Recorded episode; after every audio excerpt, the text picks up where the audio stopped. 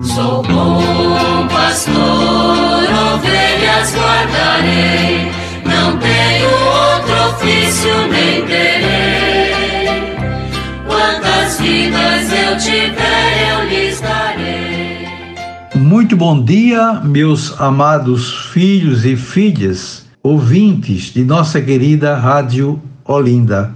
Na última semana, de 28 de agosto, domingo, a 2 de setembro, sexta-feira, todos os bispos do Brasil estiveram reunidos em Aparecida, São Paulo, para celebrar a 59 Assembleia Geral da CNBB na segunda etapa. Tivemos no primeiro semestre a primeira etapa e agora tivemos a alegria de, depois de dois anos e meio, voltarmos a nos encontrar pessoalmente. Foi um momento de muita alegria, de muita satisfação para todos.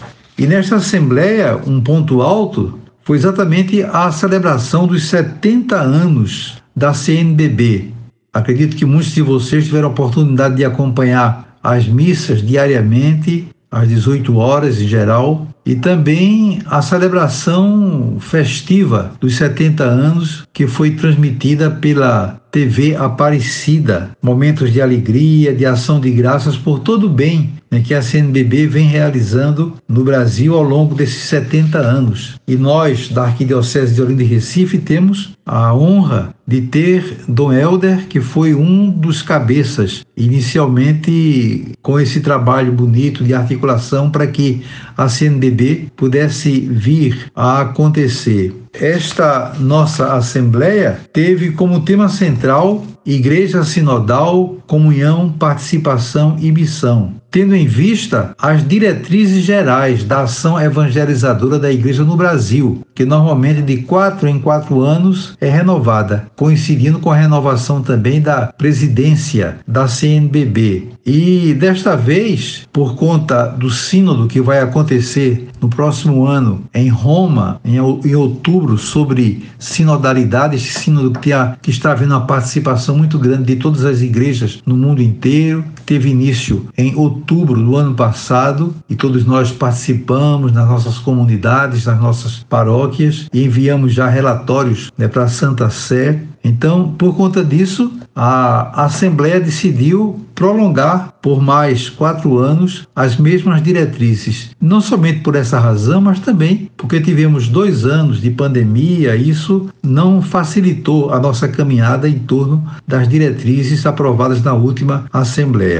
Também nessa ocasião, nós falamos bastante sobre o missal romano que será reformado. São 18 anos de reflexão né, para chegarmos finalmente à aprovação que aconteceu nesta Assembleia, mas depende ainda, claro, da aprovação final da Santa Sé. Mas logo, logo nós vamos ter a oportunidade de ter em nossas mãos o novo missal romano né, reformado, adaptado às necessidades dos tempos atuais. Também aconteceu a reforma dos estatutos da CNBB, foram votados vários pontos que serão reformulados. Falamos bastante sobre o Congresso Eucarístico Nacional que vai acontecer aqui em Recife, o 18º Congresso, será uma honra para todos nós. Os bispos do Brasil ficaram bastante motivados, já temos mais de 180 inscrições de bispos que virão para Recife participar do congresso. Isso será um momento de muita alegria para todos nós que vamos acolher tantos irmãos aqui para participar conosco desse importante congresso nacional. Em toda a Assembleia, fazemos também uma análise de conjuntura social, também uma análise de conjuntura eclesial, com a participação de todos, podendo opinar, podendo dar a sua contribuição. E também foi aprovada uma mensagem ao povo brasileiro nesse contexto atual que nós vivemos. E é exatamente sobre essa mensagem ao povo brasileiro, que é bastante importante, que eu gostaria de apresentar a vocês, queridos ouvintes. Claro que já estamos no final do nosso programa, isso não é possível hoje, mas amanhã nós vamos fazer a leitura dessa carta ao povo brasileiro e vamos escutar com atenção, com muita muita boa vontade, é porque de fato é importante que assim o façamos para o nosso bem social, espiritual, pastoral. Eu desejo a todos vocês um dia maravilhoso. Amanhã, se Deus quiser, voltaremos a nos encontrar e sobre todos e todas venham as bênçãos do Pai, do Filho e do Espírito Santo. Amém. Sou bom pastor, ovelhas guardarei, não tenho outro ofício nem terei.